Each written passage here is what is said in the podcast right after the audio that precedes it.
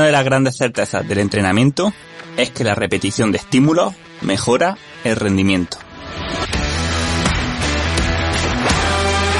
Pero a su vez, también sabemos que hay un punto donde los retornos empiezan a ser decrecientes, que cuanto más entrenamos, menos mejoramos.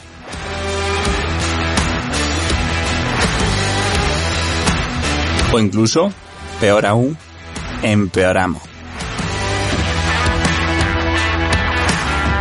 La gran pregunta, por tanto, es, ¿dónde está este límite y cómo podemos encontrarlo?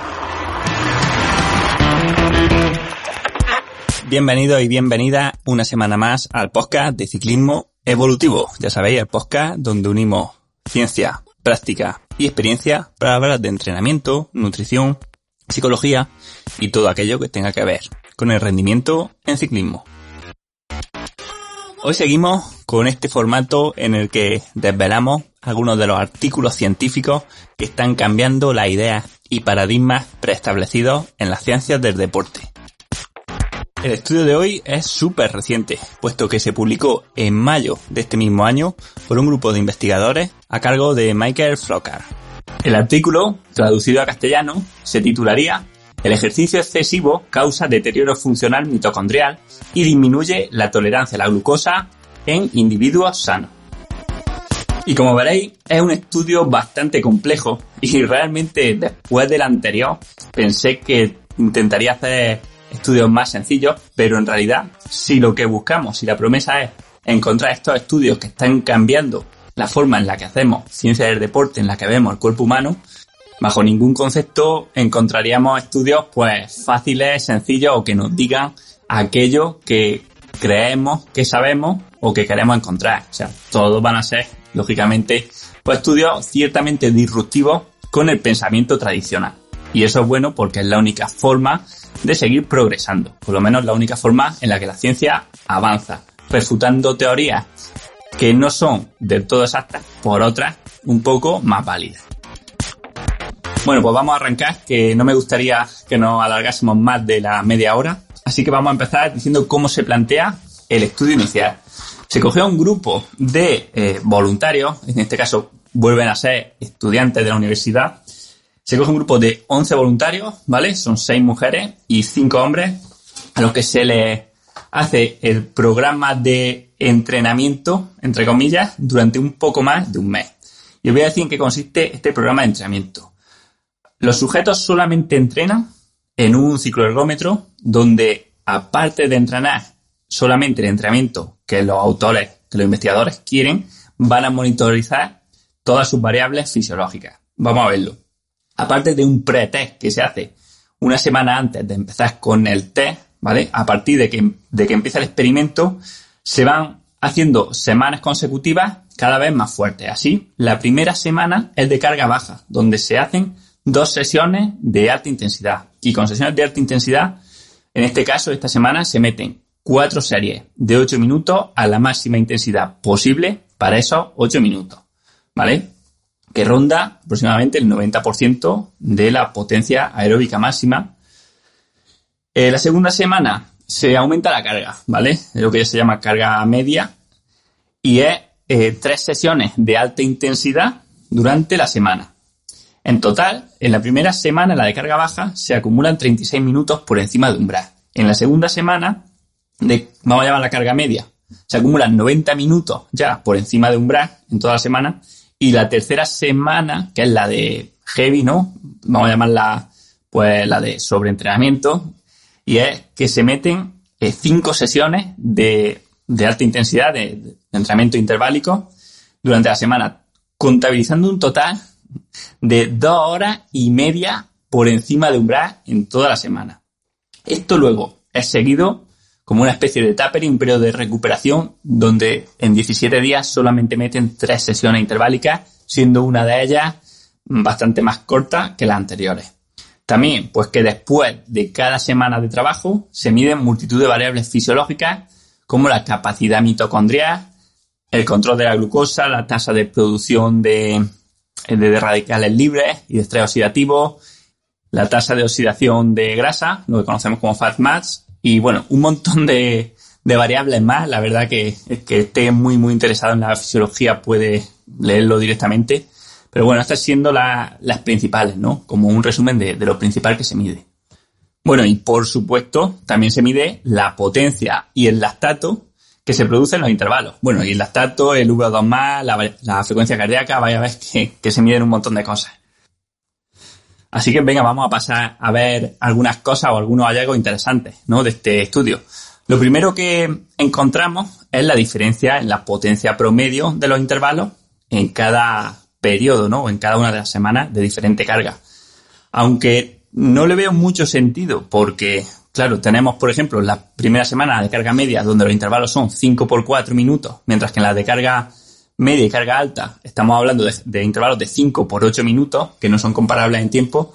Sin embargo, lo que encuentran es que la potencia a la que es media a la que se van haciendo los intervalos va aumentando cada semana, excepto en la semana de eh, altísima carga, ¿vale? En la de exceso de entrenamiento, o vamos a llamar la carga alta si queréis, donde ahí no mejora nada. Y luego la mejoría más grande, pues vendría durante el periodo de recuperación. Que esto, pues no es más que lo que hemos visto muchas veces cuando hacemos un tapering bien hecho después de un periodo de sobrecarga o incluso de sobreentrenamiento funcional. Otra cosa que se midió es el consumo de oxígeno medio durante los intervalos. Aquí, cada semana el consumo de oxígeno medio va aumentando. Esto tiene sentido desde el punto de vista de que la potencia aumenta, ¿no? Y por tanto, para mover más vatios necesitamos más oxígeno. Sin embargo, lo raro es que aquí, si bien el rendimiento no mejoraba en el periodo de sobreentrenamiento o de carga alta, en este caso sí que lo hace y mm, el aumento del consumo de oxígeno es totalmente lineal. No os rayéis si no le veis sentido a muchas cosas, porque de, no tener sentido también sacaremos conclusiones al final del podcast. Y como el lactato lo vamos a dejar para más adelante, la última de las cosas iniciales de que vamos a ver es la frecuencia cardíaca. Y como podíamos esperar, la frecuencia cardíaca máxima durante los intervalos es bastante más baja en el periodo de sobrecarga, ¿no? O de carga alta. Esto lo hemos experimentado mucho, ¿no? Cuando estamos cansados, normalmente el pulso máximo no nos sube tanto, tenemos cierta fatiga, pero también lo que nos miden es la frecuencia cardíaca a 100 vatios, que 100 vatios, aunque pueda parecer poco, para los participantes de este estudio era aproximadamente el 50% del V2+, o sea, el límite entre la zona 1 y la zona 2, ¿vale? Si utilizamos las siete zonas de Koga. Entre un paseo y un rodaje, bueno, ese sería el límite.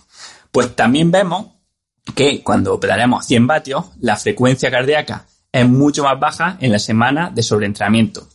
Y de aquí ya podemos sacar un aprendizaje claro, y es que muchas veces medimos nuestras adaptaciones, bueno, no lo medimos, pero hay, por ejemplo, hay aparatos o hay personas que miden adaptaciones en función de a cuántas pulsaciones va a determinada potencia, ¿no? Por ejemplo, eh, lo que creo que lo hace Garmin, ¿no? Y, y, otras plataformas, o incluso hay algo que da VKO5, y como vemos aquí, que sea más bajo no quiere decir que el deportista esté más en forma, sino que en este caso, por ejemplo, es que están sobreentrenados, están en, la, en el periodo o en esa semana donde hay sobreentrenamiento.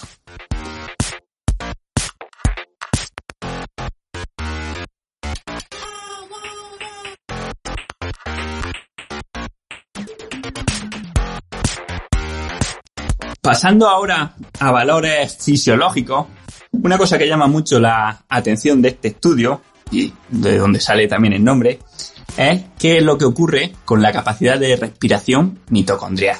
Y es que lo que encuentran es que esta tasa de respiración mitocondrial que va aumentando progresivamente en las diferentes semanas conforme el deportista va poniéndose en forma, ¿vale? Que digamos que es un indicador de la funcionalidad de las mitocondrias, o sea, de la capacidad que tienen de producir energía a partir del oxígeno, pues esta tasa disminuye un 40% en la semana de sobrecarga, ¿vale? O sea, este, estas cinco sesiones que se meten en esa semana, aparte de todo lo que traía previo, hace que, que esta tasa disminuya un 40%, haciendo pues que metabólicamente los deportistas estén en peor forma física. Y lo curioso es que esto no llega ni siquiera a recuperarse en la, en la semana de recovery. O sea que no llega a los valores que tenía, por ejemplo, en la semana intermedia, la semana de carga media. Otra cosa que encuentran relacionado con esto es una disminución o un empeoramiento en la tolerancia a la glucosa en esa semana de sobrecarga. La tolerancia a la glucosa se mide de una forma muy simple y es dándole a los sujetos en ayunas, ¿vale? O sea, por la mañana, después del ayuno nocturno, 75 gramos, en esta ocasión, de glucosa pura y midiéndole la glucemia en sangre durante los siguientes 120 minutos y viendo, pues, qué cantidad de glucosa es capaz de liberar el cuerpo a los 30, a la hora, hora y media y a las dos horas. En teoría, cuanto antes se limpie la sangre, o sea, cuanto antes volvamos a nuestros valores basales de glucosa, mejor o metabólicamente más adaptados estamos. Bueno, pues lo que encontramos, por supuesto, es que en el grupo que está, bueno, en el grupo no, en la semana que están sobreentrenados, su tolerancia a la glucosa es bastante menor. Esto es importante porque esta poca tolerancia a la glucosa se puede relacionar con diabetes tipo 2. De hecho, hay una... Bueno, no, sé cómo decirlo, es como el dilema de qué fue primero, la gallina o el huevo. Pues bueno, estaría el dilema de qué es primero, la diabetes que nos lleva a una poca tolerancia a la glucosa o que una baja tolerancia a la glucosa nos lleva a la diabetes.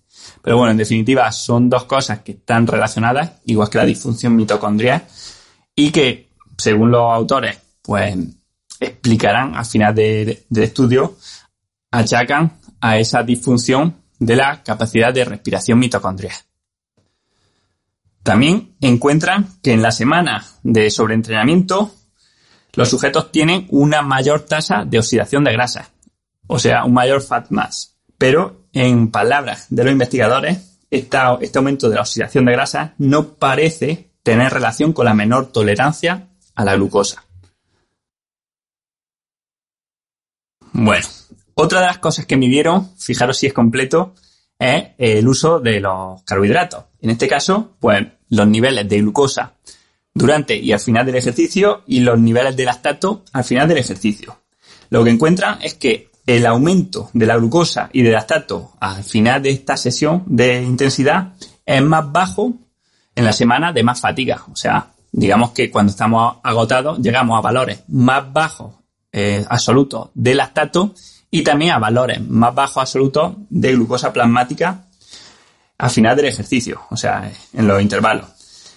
En palabras de los investigadores, la capacidad glucolítica parece inhibida con la fatiga y esta podría ser la principal causa de que el rendimiento no mejore en la semana de sobreentrenamiento. Por si alguno está pensando que esta incapacidad de producir tanto lactato y tanta glucosa se debe a la dieta, pues decirle que está equivocado porque también miden el estado de glucógeno intramuscular y este estado se mantiene estable. Bueno, miden el glucógeno intramuscular antes y después de la sesión y no ven diferencia significativa entre ninguna de las semanas ni ninguna de las sesiones. Por tanto, la disminución del lactato total final no se puede explicar por una falta de glucógeno. De locos, ¿no? Bien. Y para terminar, la última variable fisiológica es el estrés oxidativo, del cual, bueno, se miden multitud de, enzimas y de indicadores. Y la conclusión es que no se encuentran diferencias en la cantidad de radicales libres producidos, excepto en la semana, como no, de sobreentrenamiento, en la cual, justo al contrario de lo que muchos pensaréis, el estrés oxidativo disminuye respecto al resto de semanas. Justo lo contrario de lo que habríamos imaginado, ¿no? Y la hipótesis de los investigadores es que esta disminución de la cantidad de estrés oxidativo producido en ese momento se debe al empeoramiento en la tasa de respiración mitocondrial. Si os dais cuenta, es como una especie de, de ajuste, de autoorganización que surge de forma espontánea donde ni siquiera sabemos si el empeoramiento de la tasa de respiración mitocondrial lleva a que se produzca menos estrés oxidativo o que para prevenir daño por tantísimo estrés oxidativo que se está produciendo por tantas sesiones de alta intensidad, el cuerpo no manda la orden directamente de que empeore la tasa de respiración mitocondrial. Al final son paradigmas que hay que resolver pero desde luego, como vamos a ir viendo, no se pueden resolver con modelos reduccionistas o, entendiendo la ciencia y el cuerpo humano de la forma en la que la estamos haciendo ahora. Bueno, pero es que no contentos con esto deciden hacer un segundo estudio y es que quieren saber si este control alterado de la glucemia ocurre también en el mundo real en deportistas de élite. Y para ello hacen un pequeño segundo estudio cogiendo como muestra a 15 deportistas de nivel nacional, a los que hacen pues simplemente poner un dispositivo de medición continua de la glucosa que les va a medir el azúcar en sangre cada 15 minutos durante dos semanas, ¿vale? Está haciendo su entrenamiento y su vida normal. Las conclusiones aquí son también muy curiosas y es que la glucosa media fue similar tanto en los deportistas de élite como en los estudiantes, ¿vale? O en los de, estudio inicial. Pero lo que se encuentra es que los deportistas de élite pasan bastante más tiempo en rango de glucosa que no son, entre comillas, óptimos. O sea, tanto en hiperglucemia como en hipoglucemia. De hecho, en hiperglicemia, o sea, con una glucosa eh, por encima de la media o del rango, si los sujetos normales pasaban 22 minutos al día, los deportistas estaban casi el doble de tiempo, 41 minutos. Mientras que en hipoglucemia o con una glucosa plasmática por debajo de los valores de referencia, estaban casi cuatro veces más tiempo, 34 minutos en personas entre comillas sedentarias, bueno, normales, y 115 minutos los deportistas de élite.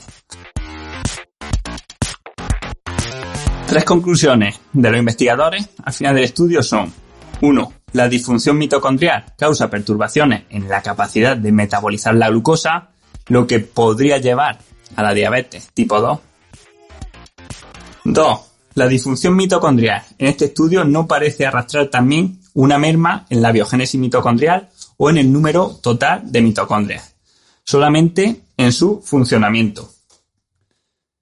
Bueno, ¿y por qué dicen esto? Porque otra enzima que se midió fue la citrato sintasa. Se sabe que se puede relacionar el, o la cantidad total de citrato sintasa con la cantidad de mitocondria en el músculo. Por tanto, lo que encuentran es que el problema no está tanto en que no haya muchas mitocondrias o que dejen de crearse nuevas mitocondrias, no está ahí, sino que el problema con el sobreentrenamiento es que estas mitocondrias son menos funcionales, o sea, tienen menos capacidad por sí mismas de producir energía. Espero que se entienda que una cosa es tener muchas mitocondrias y otra que tus mitocondrias sean muy eficientes. Lo que buscamos idealmente es las dos cosas, ¿vale? Pero ni una por separado ni la otra por separado son eh, todo, ¿no? Son solamente una parte del conjunto. Y por último, la que creo que es más cuestionable es que nos dice que el sobreentrenamiento o la carga excesiva causa intolerancia a la glucosa y por eso esta glucosa plasmática está alterada en deportistas respecto a la población general. ¿Por qué? Porque ellos entienden que lo ideal o lo óptimo es pasar el mínimo tiempo posible ni por debajo ni por encima de la glucosa rango, ¿no? O de, ese, de esa zona en la que se supone que debemos estar. Sin embargo, mm, creo que aquí hay muchas matizaciones que hacer y creo que desde el punto de vista de la complejidad quizá la idea pueda ser otra totalmente distinta y es que que la glucosa plasmática sea muy variable en deportistas no tiene que ser malo per se, sino que podría ser un fiel reflejo de una gran capacidad adaptativa de adaptarse a, diferentes situaciones, a situaciones donde el cuerpo necesite altos niveles de glucosa, por ejemplo, cuando nos preparamos para competir en plena competición a altas intensidades, y otros momentos donde lo óptimo sea tener bajos niveles de glucosa en sangre. Esto es un poco también el concepto de la flexibilidad metabólica. Y creo que puede que no haya ningún problema en que los deportistas, pues, de forma natural y sin llegar al sobreentrenamiento, tengan, pues, una, un control de la glucemia diferente, mucho más variable, lo que he hablado algunas veces, de esta estabilidad dinámica o esta capacidad de anticiparse a las demandas mediante cambios fisiológicos. En cualquier caso, es importante tener claridad en esto porque ahora que empezamos a usar la glucosa en los entrenamientos para el control de la fatiga de los deportistas, esto es la madre del cordero y aún no tenemos respuesta. ¿Por qué lo digo? Porque si el objetivo, si lo óptimo es que la glucosa se mantenga en los valores más estables, lo que consideramos óptimo, entonces cuando el deportista veamos que se salga o que se aleja de mantener los valores en esta estabilidad o en esta zona rango, sabremos que algo malo está ocurriendo, ¿no? Seguramente que o estamos desentrenando o estamos sobreentrenando, pero no estamos acercándonos al objetivo. En cambio, si el paradigma del rendimiento y de lo que buscamos fuese esta amplitud en la variedad de, mm, digamos, de valores en los que está la glucosa plasmática, entonces deberíamos sacar conclusiones muy diferentes de los mismos datos. ¿Entendéis? O sea, unos mismos datos, según cuál creamos que es el objetivo que perseguimos, nos van a hacer tomar unas decisiones u otras. Por eso digo que esto es la madre del cordero y todavía queda mucho por estudiar para, para ser capaces de decir algo con propiedad. Aunque haya empresas o haya personas que ya presumen o dicen de controlar el rendimiento o el entrenamiento mediante estos valores de glucosa, bueno, pues o son unos adelantados a, a su tiempo y saben cosas que no están aún publicadas, o seguramente, como siempre, pues humo sobre humo.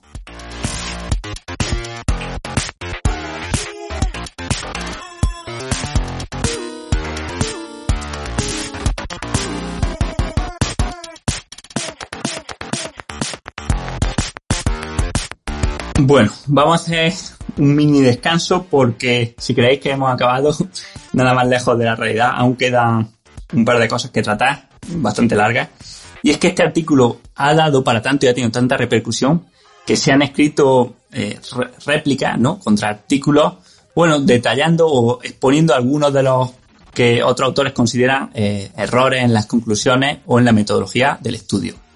Y justamente tenemos otro estudio de Howley y Bishop, bueno, más que estudio, réplica, como digo, que se titula con la pregunta de ejercicio de alta intensidad. ¿Demasiado de una cosa buena? Y bueno, viene a puntualizar algunas de las cosas que este artículo dice, ya que Bishop, por ejemplo, también ha escrito más artículos hablando de esta tasa de respiración mitocondrial y del control de la glucosa, encontrando resultados a veces diferentes.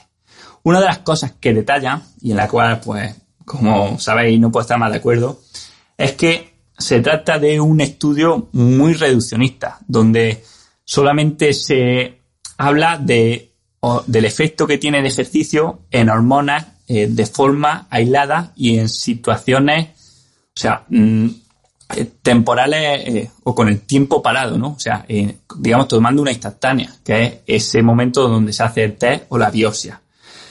Y lo que dicen es que tenemos que ver también las respuestas de estas hormonas o de estos órganos en su conjunto, porque al final eh, todas pueden estar relacionadas, ¿no? Y que cambie, pues como decía, ¿no? Que aumente la tasa de respiración mitocondrial puede aumentar la tasa de radicales libres y viceversa, ¿no? Y una puede provocar a la otra. Y además, eso puede ocurrir una, una semana de una forma y a la semana siguiente puede esto ser de otra forma, o sea, que el cuerpo haya encontrado otra forma de autoorganizarse debido a que por las demandas o por la fatiga acumulada, alguna de las estructuras estuviese acumulando demasiado daño o demasiado estrés. Y es que al final tenemos que verlo todo en su conjunto, porque que un marcador mejore o empeore quiere decir que eso sea malo para el rendimiento pues por supuesto que no tiene por qué. O sea, si disminuyese, por ejemplo, el control de la glucosa, pero aumenta el rendimiento, pues bueno, simplemente tenemos que decir que el cuerpo ha encontrado otra forma de autoorganización diferente en ese momento. Pero eso no quiere decir que sea malo para el rendimiento per se, ¿no? Por eso hay que ver todo, pues, en relación al rendimiento y al estado del conjunto. A fin de cuentas, también cuando vimos los patios de cada sesión y de cada semana, no se vio una disminución de rendimiento en la semana de sobrecarga. Sí que tuvimos, eh, o no mejoró el rendimiento esa semana, pero tampoco empeoró. Y sin irnos más lejos, ¿qué pasa en una vuelta de tres semanas? En un Tour de Francia, en un Giro, en una vuelta. O sea, no vemos empíricamente, porque tenemos datos de potencia de los corredores, y no vemos una disminución de rendimiento en la segunda ni en la tercera semana, sino que, si me apuráis, a veces vemos que incluso van más fuertes, por lo menos los primeros, ¿vale? Los, los que están jugándose, pues bueno, la, la clasificación general. Entonces, ¿qué quiere decir esto? Porque, en principio, siguiendo este estudio, esos atletas están seguros en sobreentrenamiento, o sea, seguro que, en teoría, el control suyo de la glucosa y eh, su tasa de respiración mitocondrial y bueno, un montón de indicadores más, seguro que aparecen peor, ¿no? Pero son indicadores aislados, son enzimas o son células o son eh, orgánulos, pero no son el conjunto, ¿no? Simplemente, como digo, una nueva autoorganización del organismo que puede que inhiba o que empeore esto a cambio de una mejora o eh, en otros para que al final, pues el rendimiento final de conjunto siga siendo igual de bueno, pese a que vamos acumulando fatiga y en teoría sobreentrenamiento. Bueno, esta conclusión del Giro y del Tour y de las vueltas por etapas es mía, no es de Flocar, solamente dice que, que, hay que mirar el rendimiento final del conjunto en relación con lo del estudio. Pero bueno, creo que es importante para que lo, para que lo llevemos al contexto. Otra cosa que dicen Bishop es que el modelo de entrenamiento es irreal y pues, también estoy totalmente de acuerdo, porque solamente se basa en sesiones de alta intensidad. Pero ¿qué pasaría si este abuso de, la carga de entrenamiento lo metemos en base a sesiones de baja o media intensidad? Quizá la respuesta hubiesen sido bastante diferente o, no, no lo sabemos.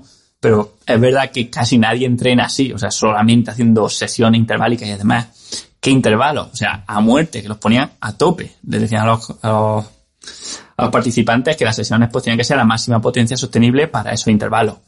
Aunque, bueno, también como dije la semana anterior, seguramente al 100% no fueron, porque al final pues haciendo en un ciclo ergómetro, eh, no es una competición y bueno, es un poco diferente. Y por último, marcan aquí dos puntualizaciones, que esta sí que yo no, no la hubiera visto nunca, y es que está muy bien que, por ejemplo, dicen que la muestra eh, puede ser diferente según de la forma en que se analice. Por ejemplo, en este caso, de la de las fibras musculares que cogen de la biopsia, extraen las mitocondrias y estas las miden in vitro para ver su funcionamiento. Mientras que, por ejemplo, Bishop dice que en su estudio lo ha hecho de otra forma y es analizando las mitocondrias dentro de la propia fibra muscular, sin extraerlas. Bueno, o sea, fuera del cuerpo, lógicamente, pero dejándola la fibra muscular y que encuentran, y además que hay bibliografía que muestra que hay resultados bastante diferentes en función de si se hace de una forma o de otra, dando mejores datos siempre en la tasa de respiración mitocondrial cuando se hace de la forma de que la hace Vision, ¿no? dejando la, mitocondria en la fibra. O sea que los resultados ahí podrían estar alterados, ¿vale? O sea que, quizá esa pérdida de, respiración mitocondrial o de función mitocondrial quizás no fuese tanta o, no, o no existiese si se hubiese hecho de otra forma y lo segundo es tiempo de recogida de muestras. Y esto eh, está muy bien visto, porque es que según cuando midamos, vamos a encontrar respuestas totalmente diferentes y podemos llegar a conclusiones totalmente diferentes de lo mismo. O sea, el claro ejemplo es el proceso de entrenamiento. Todos sabéis esta curva del proceso de supercompensación, donde después de un entrenamiento muy duro, nuestro rendimiento disminuye, nuestro rendimiento baja, ¿no? Hasta que nos recuperamos a lo mejor a las 24, a las 48, a las 72 horas. Hasta entonces nuestro rendimiento es peor que antes de entrenar. Y a partir de ahí va subiendo, ¿no? Va, va produciendo esa supercompensación. ¿vale? Imaginaros de las 72 horas hasta los 5 días. Y ya a partir de, vamos a poner de los 7 días, pues la curva se mantiene plana. O sea, ni ha mejorado ni ha empeorado, ¿no? Si solamente hemos hecho un entrenamiento. Pues claro, si yo mido el rendimiento a, a las 6 horas después de haber entrenado, voy a decir que ese entrenamiento ha empeorado mi rendimiento. Si, si solamente midiese a los tres días, diría que ese entrenamiento me ha hecho mejorar. Y si lo midiese a la semana, diría que ni he mejorado ni he empeorado. Pues bueno, con estos análisis y con esta, de este estudio, pues lo que se hacía es sacar siempre las muestras eh, al final de la semana de entrenamiento. Pero es verdad que algunos cambios, pues, podían estar influenciados por los entrenamientos, ¿no? Por ejemplo, la disfunción mitocondrial podía estar causada porque se había realizado un entrenamiento de alta intensidad muy cercano a cuando se realizó la biopsia.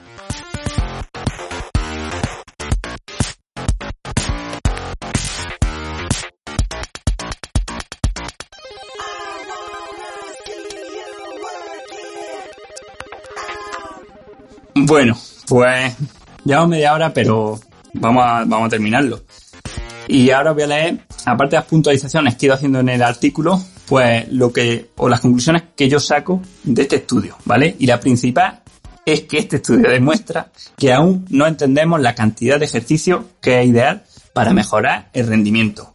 Y también muestra que los hallazgos en células, tejidos o el cuerpo entero deben integrarse coherentemente para poder ser usados en rendimiento.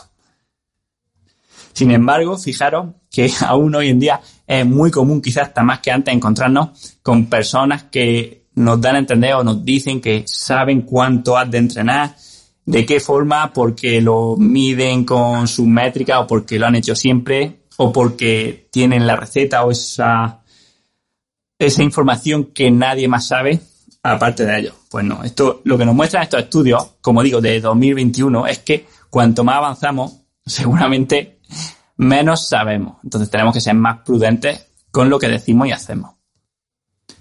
Por otro lado, la glucosa, que sea diferente y más variable en los atletas de élite, nos muestra una característica importante y es la irregularidad, entendida como la capacidad de adaptación.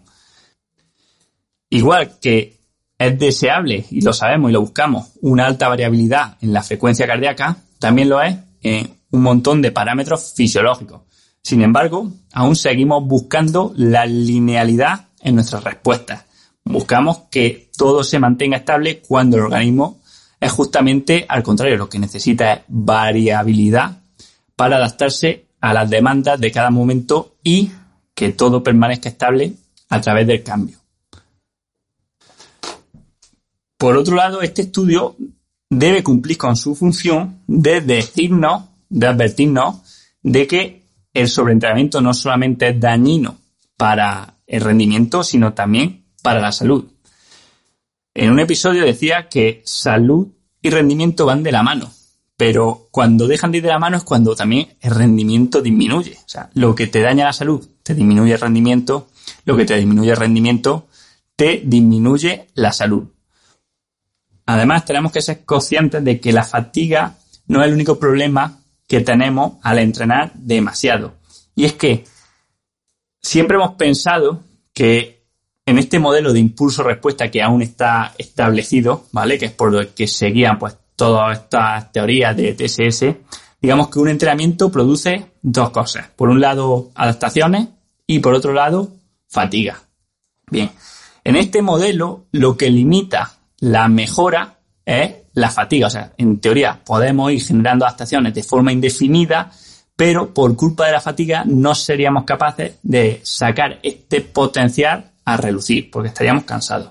Bueno, pues aquí vemos que hay muchos más matices y que esto queda eh, totalmente desfasado. Y es que el propio desgaste que infligimos al cuerpo hace que rindamos menos incluso sin síntomas fisiológicos de fatiga. ¿no? O sin síntomas eh, visibles. Como digo, por, como hemos visto ahora, ¿no? Por esta disfunción mitocondrial, por un menor control de la glucosa, por una bajada del nivel de hematocrito, por una bajada o por una disminución o una supresión hormonal, etcétera. O sea, no solamente es que al entrenar más eh, acumulas más fatiga, sino que al entrenar más te dañas más. O sea, llega un punto que no consigues más adaptaciones, sino que consigues más daño. Bueno, eso es interesantísimo. Eh, por otro lado, una cosa que me llama la atención del estudio es que se miden multitud, o sea, aparte de las que os he citado, se miden multitud de enzimas, de hormonas, de eh, orgánulos, etcétera, y lo que vemos es una variabilidad en la respuesta, incluso aunque estas sigan patrones, o sea, aunque entre una semana y otra se vea un patrón de que determinada enzima va aumentando o va disminuyendo, lo que vemos es variabilidad, o sea, no ocurre de forma lineal, sino que una semana aumenta un poco más de lo esperable y otra disminuye eh, más de, también de, de, lo que se podría esperar, ¿no? Encontramos, pues bueno, digamos, una especie de patrón fractal, ¿no? Un patrón donde hay cierto ruido dentro de una tendencia. Esto se complementa además con que los mismos cambios a nivel de rendimiento provocan eh, conclusiones contrapuestas en función del indicador que estemos midiendo. ¿no? O sea, por ejemplo, vemos una disminución de la funcionalidad mitocondrial o de la tasa de respiración mitocondrial, lo cual es malo, pero a la vez vemos una mayor actividad de la citrato sintasa, lo cual es bueno. O encontramos que empeora nuestra capacidad de producir lactato, lo cual es malo, pero disminuye también la cantidad total de estrés oxidativo que producimos, lo cual es bueno. O sea, fijaros que cuando trabajamos guiándonos por indicadores aislados, nos estamos perdiendo la respuesta global del conjunto. Entonces, cuando alguien se aprende una enzima, ¿no? O busca aplicar entrenamiento solamente en base a un parámetro, se está perdiendo la realidad seguramente, porque da por hecho que ese parámetro siempre va a guardar relación con el rendimiento, con lo que ocurre en el organismo. Sin embargo, esto no tiene por qué ser en todo momento así, ¿vale? Y como conclusión final, toda esta complejidad y todo este sumum de respuestas fisiológicas que ocurren en el organismo y que aún no entendemos, pues creo que solamente se pueden empezar a comprender aplicando también estas teorías de la complejidad y esta nueva forma de entender el organismo como un sistema con unas propiedades diferentes que van más allá de este análisis eh, individual de cada una de las partes que como vemos por un lado no podemos conseguir y por otro no nos va a llevar a entender el conjunto porque además es un conjunto cambiante. Es curioso que la mayoría de reflexiones que estoy haciendo de este artículo las hice, bueno, no es las reflexiones, sino que las aplicaciones prácticas que esto tendría las llevé a, la realidad con un curso que se llamaba, se sigue llamando, Claves del Entrenamiento en Deportistas de Alto Nivel, que sin embargo, y al contrario que otros, pues no ha tenido, la verdad, gran aceptación, o sea, no ha tenido, la verdad, muchos alumnos, o bastantes pocos, y es curioso, ¿no? Porque quizá, y al, decir este estudio, ¿no? Igual que en el anterior, me, me ocurre lo mismo. Y es como que parece cuando lo estoy contando como si no supiera de lo que estoy diciendo, ¿no? Como si hubiese muchas dudas, como que no hay respuesta. Pero es que en realidad es así, o sea, es que no hay respuesta. Es que cuanto más avanza el conocimiento, más dudas nos surgen. Y lo mismo ocurría con el curso, o sea, planteaban, o planteo, porque sigue estando disponible, plantea eh, estrategia o plantea hipótesis a grandes rasgos, o sea, estrategias, pero no te puede decir exactamente en qué magnitud aplicarla. O sea, por ejemplo, eh, hablando de la fatiga, pues veníamos a explicar la importancia de no entrar en, fatiga, ¿no? Eh, algunos indicadores para poder cuantificar, bueno, medirla, cuantificarla o estimar bien hasta dónde hay que llegar, pero no va a haber ningún punto en el que digamos eh, hasta aquí, hasta que este indicador llegue a tanto, o hasta que el TSS sea de X más 1. O sea, no había certeza porque no puede haberla, ¿no? Entonces eso quiero que quede claro. En estos estudios que estamos haciendo, pues son difíciles, a mí me cuestan mucho, porque al final pues son cosas que, que implican también un poco olvidar todo lo que hemos creído hasta, hasta hace poco tiempo, pero que sepamos que esto es esto es así, estas son las tendencias y así es como está evolucionando la ciencia del deporte.